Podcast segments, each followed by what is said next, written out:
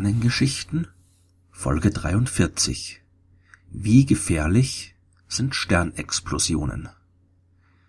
In der letzten Folge der Sternengeschichten habe ich von Gammablitzen erzählt, den größten Explosionen, die im Universum stattfinden können.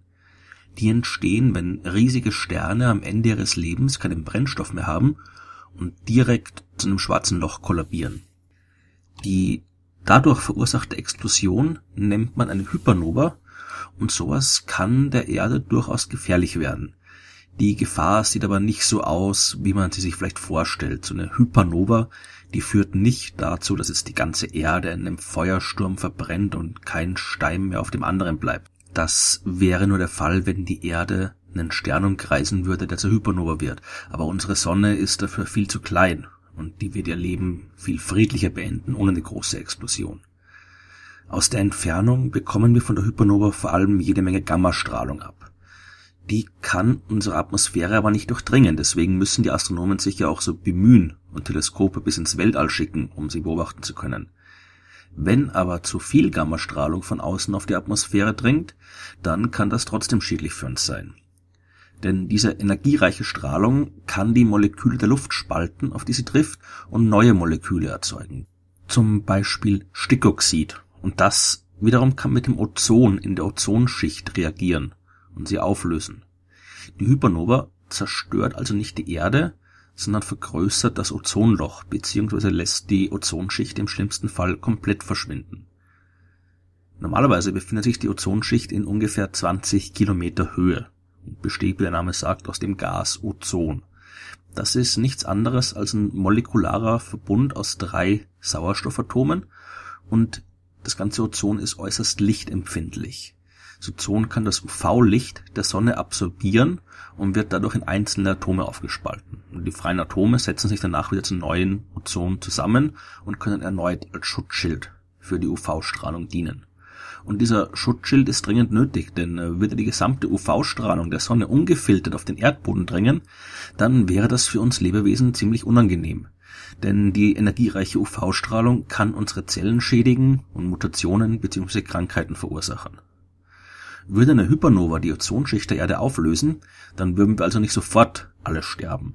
Die Erde würde aber für einige Zeit etwas unfreundlicher sein, als es heute ist. Da es ein paar Jahre, fünf Jahre und zehn Jahre dauert, bis sich die Ozonschicht wieder aufbauen kann. Wir müssen jetzt aber keine allzu große Angst davor haben.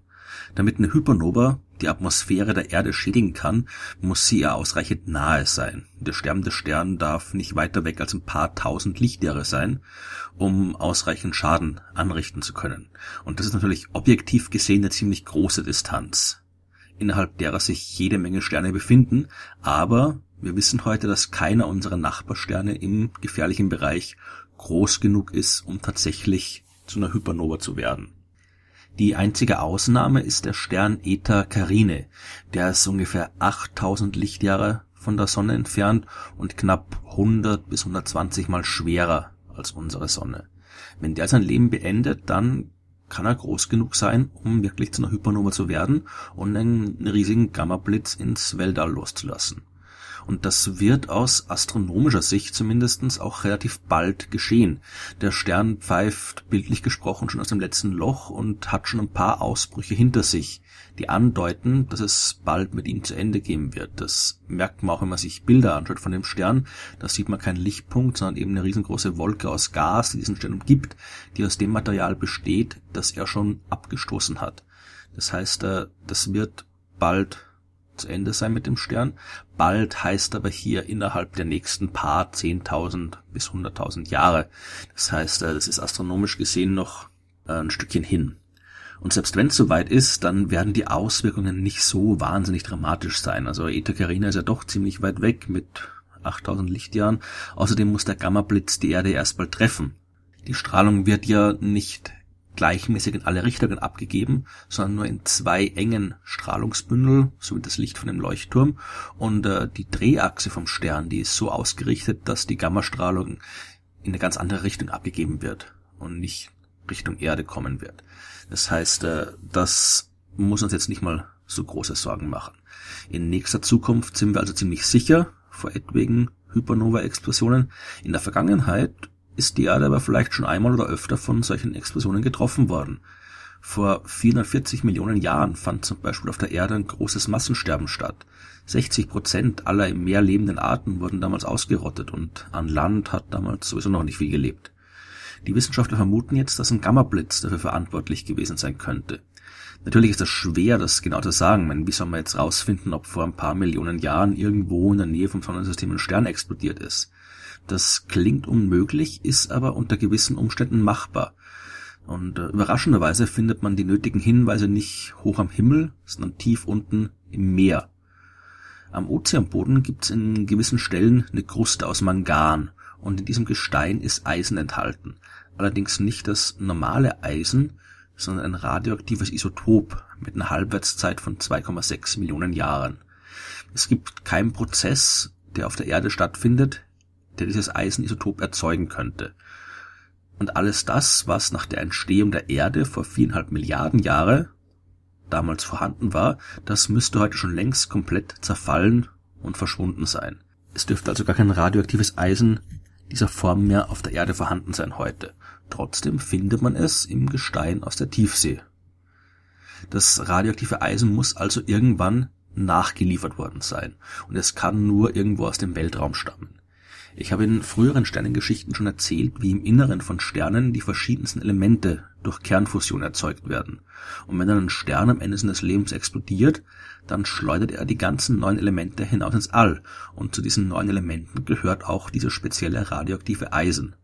Und wenn wir das heute in einer knapp zwei Millionen Jahre alten Gesteinsschicht am Ozeanboden finden, dann heißt das, dass eben auch vor knapp zwei Millionen Jahren irgendwo in der Nähe des Sonnensystems eine Supernova oder Hypernova stattgefunden haben muss und die Erde einen Schwung von diesem radioaktiven Eisen abbekommen hat. Und durch geologische Untersuchungen dieser Art kann man jetzt also herausfinden, ob es früher irgendwo Sternexplosionen gab und man kann dann diese Daten mit den Ergebnissen der Paläontologen kombinieren und nachschauen, ob irgendwann zu der gleichen Zeit auch ein Massensterben stattgefunden hat. Aus erdgeschichtlicher Sicht sind die Sternexplosionen wie Supernovae und Hypernovae also durchaus gefährlich für unseren Planeten. Aus unserer menschlichen Sicht sieht die Sache aber anders aus. Die passieren viel zu selten, als dass wir uns großartig Sorgen machen müssen. Selbst wenn es nicht um Hypernova geht, sondern um die viel häufigeren Supernova-Explosionen von kleineren Sternen, dann ist das auch kein Grund zur Sorge. Damit die uns gefährlich werden können, muss der explodierende Stern viel näher sein. Da reichen schon ungefähr 100 Lichtjahre als Sicherheitsabstand aus. Und die durchschnittliche Supernova-Rate in unserer Milchstraße liegt bei ungefähr 20 Explosionen pro Jahrtausend. Und dass eine davon zufällig genau in unserer unmittelbaren Nachbarschaft stattfindet, das ist äußerst unwahrscheinlich. Außerdem muss es sich um einen relativ großen und damit hellen Stern handeln, und bei dem würde man vermutlich schon lange vorher Anzeichen entdecken, dass eine Explosion bevorsteht. Die Sternexplosionen haben einen großen Einfluss auf das Leben der Erde gehabt, allerdings einen positiven Einfluss. Ohne die Supernova gäb's kein Leben und keine Erde, denn die waren es, die die ganzen schweren Elemente im All verteilt haben, aus denen wir heute bestehen.